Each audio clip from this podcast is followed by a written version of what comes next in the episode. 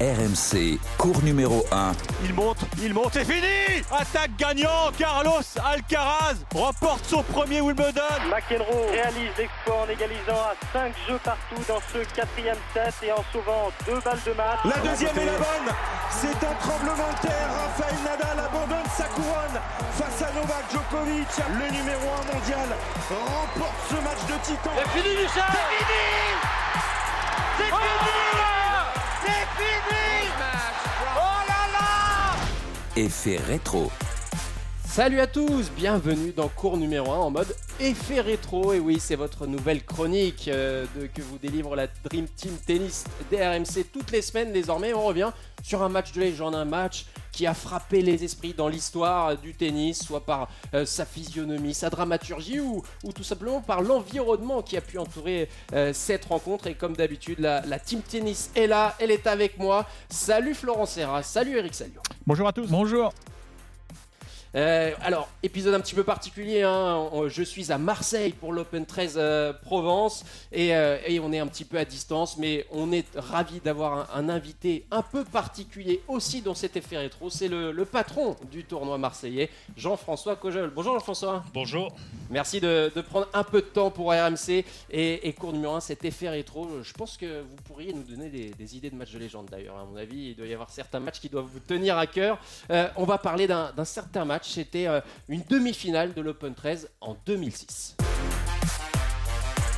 Et cette demi-finale, c'est donc euh, entre Raphaël Nadal, elle se joue entre Raphaël Nadal et Arnaud Clément, l'année où Arnaud Clément d'ailleurs euh, cartonne, puisqu'il remporte, le tournoi.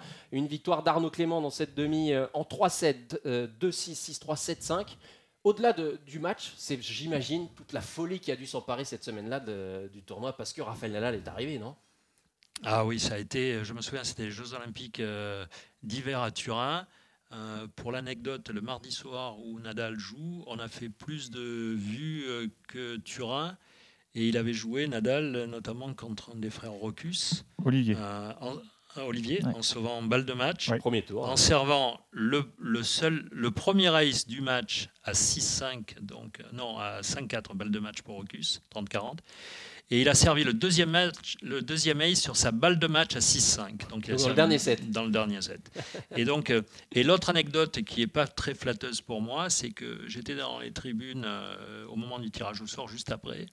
Et devant moi, j'avais un- un- une personne, donc, euh, qui était en fait le frère d'Olivier Rocus, euh, euh, Christian ou Christophe? Christophe. euh, Roc- Christophe Rocus.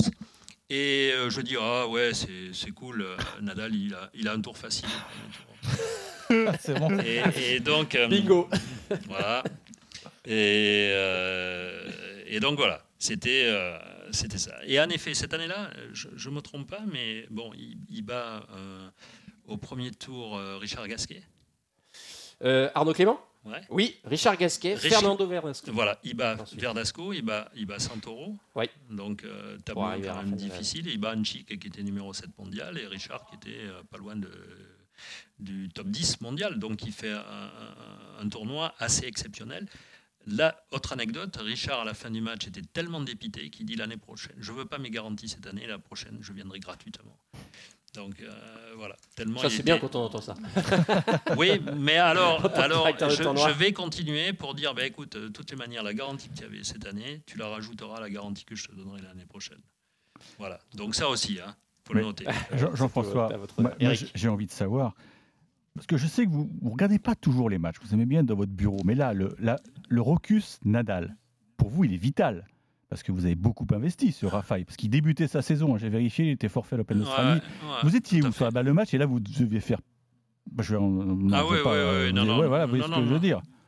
Ouais, ouais, non, non, j'étais, un peu, un peu stressé. Mais il y a eu, j'ai, eu, et on pourra raconter après si vous voulez une petite anecdote que j'ai eue aussi avec Becker. Mais bon, euh, sur justement le stress où je préférais être, euh, je suis parti. J'ai pris ma voiture, je suis Ah oui. parti, je suis allé faire un tour, je suis revenu à la fin du match. ouais. Quand il jouait euh, l'année où il gagne, hein, 95, Ouais. où il joue un gars qui s'appelait euh, c'est un investissement énorme pour vous, Nadal, à l'époque. Oui, mais au-delà de l'investissement, c'est pas l'investissement financier, c'est l'investissement en termes de notoriété, euh, ce que ça représente. Et, et même si on parle de ce match, euh, Nadal Clément, au-delà de l'amitié, la sympathie, le respect, la reconnaissance que je peux avoir pour Arnaud, j'étais pour Nadal. Donc je ne vais pas dire l'inverse. Quand il gagne, je suis presque, je suis pas défait. Mais oui, j'aurais préféré que ce soit Nadal. Voilà. Surtout qu'il sort deux Français avant. En plus, euh, il, avait sorti Gilles, il avait sorti Paulo Mathieu et il joue à Arnaud, Gilles Simon et il joue à Arnaud en demi. Quoi. Euh, exactement. et, dans, et, dans cette demi-finale, euh, donc il y a, 6-2 premier set. je ne sais pas si vous voulez en parler. Il y a 6-2 premier set pour Nadal il vraiment, il jouait super bien, il se baladait. Il faut savoir que Nadal n'a gagné qu'un tournoi sur ce type de surface. Hein. C'est le premier qu'il a joué à Madrid, sinon il n'a jamais gagné sur ce type de surface. C'est vraiment pas une surface qui lui plaît. L'indoor, euh, donc sur, euh, sur euh, concrete, donc sur, sur ciment, c'est pas une surface sur laquelle il, est à l'aise. Et donc à, à 2-1, il se passe quelque chose.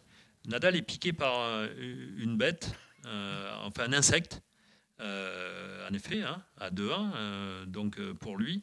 Et il y a cinq jeux qui, se, qui, se qui défilent. Moi, j'étais à côté donc, de Tony Nadal, hein, et puis je le voyais chaque fois. Il montrait, il disait j'ai été piqué, etc. Donc voilà, il, laisse passer cinq jeux pratiquement où il joue pas. Et le troisième set a été assez exceptionnel de, la part d'Arnaud. Hein. Il a joué un tennis agressif hein, assez incroyable. donc pour gagner 7-5. Et cette année-là, il avait fait deux tournois exceptionnels. Il avait fait Marseille où il avait enchaîné trois top 10 euh, et Washington où il avait battu euh, deux ou trois top 10 aussi. Eric, tu as, as, une anecdote sur ce, sur ce match, sur cette folie Nadal? Non, non, mais moi, j'étais présent, oui, je me souviens, et ça ne m'étonne pas que Jean-François dise qu'il était, il était vénère après Arnaud Clément, parce que, euh, mais, mais je ne me souvenais pas de cette histoire d'insecte, mais tu avais, euh, as eu des infos sur l'insecte? C'était volontaire? C'était quoi? Tu as, enquêté Ah non, non, non, non, non, non, non.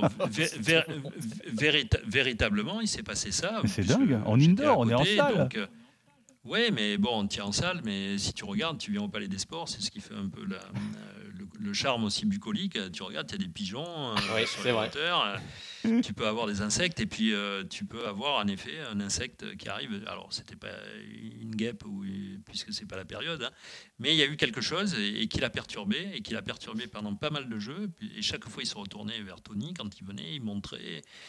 donc voilà. Il est sorti complètement du match sur cinq jeux consécutifs de manière tout à fait inattendue. Il est plus jamais revenu après. Quel est ton hein. souvenir Il est plus jamais bah, revenu, L'année l'année d'après, il était prévu. Il a joué en Coupe Davis. Euh, il s'est blessé. Ah d'accord. Euh, euh, je sais pas. Je crois. Il n'a pas joué justement le, le match parce qu'il s'était blessé avant. Il est venu. Il n'a pas joué. Et après, il était trop cher. Non, non, non. en 2006, il n'était pas donné déjà. non, non, non il avait gagné un Roland Garros. Quand même. Ouais, pas, pas du tout. C'est vraiment une question de surface à chaque fois. C'était une question de surface. Bon, c'est un petit billet de combien Allez, dis-nous. C'était un petit billet de combien à l'époque oh, Non, c'était 100 000 dollars. C'était pas. Pas excessif. Non, c'était pas excessif. Mais après, même quand on a essayé Marseille-Rotterdam, il disait qu'il pouvait jouer une semaine sur dur et pas deux, mmh, mmh. Euh, parce que c'était trop. Euh, traumatisant pour lui. Ouais, trop traumatisant pour lui. Florent, quel est ton souvenir euh, de, ce match-là là, entre Raphaël Nadal et, Arnaud Clément? Pas grand-chose, Anthony. Pourquoi? Parce que, comme je l'ai dit tout à l'heure, j'étais en Amérique du Sud cette année-là à jouer Buenos Aires, Costa da Sauipe, Acapulco sur terre battue. Et, et, je l'ai regretté, comme disait Jean-François tout à l'heure. Je pense que c'était pas mal de rester en Europe et j'aurais pu y assister à ce match-là, mais j'étais sur terre battue. Mais au-delà de ça, non, c'est quand tu vois le score, bien sûr, euh, euh, tu, tu, un petit texto pour féliciter Arnaud, même comme l'a dit Jean-François, c'était peut-être pas sa surface de prédilection à Nadal, mais euh, il avait sorti euh, trois, tours difficiles avant en plus. Mais euh, Arnaud avait pas mal puisé sur ce match. Et je retiens surtout sa prestation après en finale, parce que quand tu joues Mario Ancic derrière, qui lui, par contre, en indoor, est capable de, servir à, à, 220 tout le temps et puis d'être relativement dangereux, là, il fait un match quasi parfait au retour et il lui colle 2-7. Euh, donc euh, il, a, mm, mm, mm. il est bien redescendu et il nous fait, il nous fait une, une, super semaine. Au-delà de ce match-là qui a été incroyable, qu'il il le piège à, à 6-5 il il, pour servir pour le match, où en plus il est mené 0-30 euh, et il termine avec 4 points. C'est plus encore le, le fait d'être redescendu de ce match pour aller faire le match quasi parfait contre Ancic. C'est ça. Ouais, ouais, contre Djik, il n'y a pas eu de match. hein, ça a fait 6-3, 6-4. Ouais, ouais. euh, alors qu'Andjik était numéro 7 mondial. Donc, euh, C'est ça. gros match. Merci Jean-François Cojol pour Merci. euh, toutes ces Merci. anecdotes et merci messieurs pour ce nouvel Avec plaisir. épisode et à très bientôt sur RMC. On se retrouve évidemment comme toutes les semaines. Euh, euh, même mieux, même heure. Ciao, ciao. Ciao. Cours numéro 1.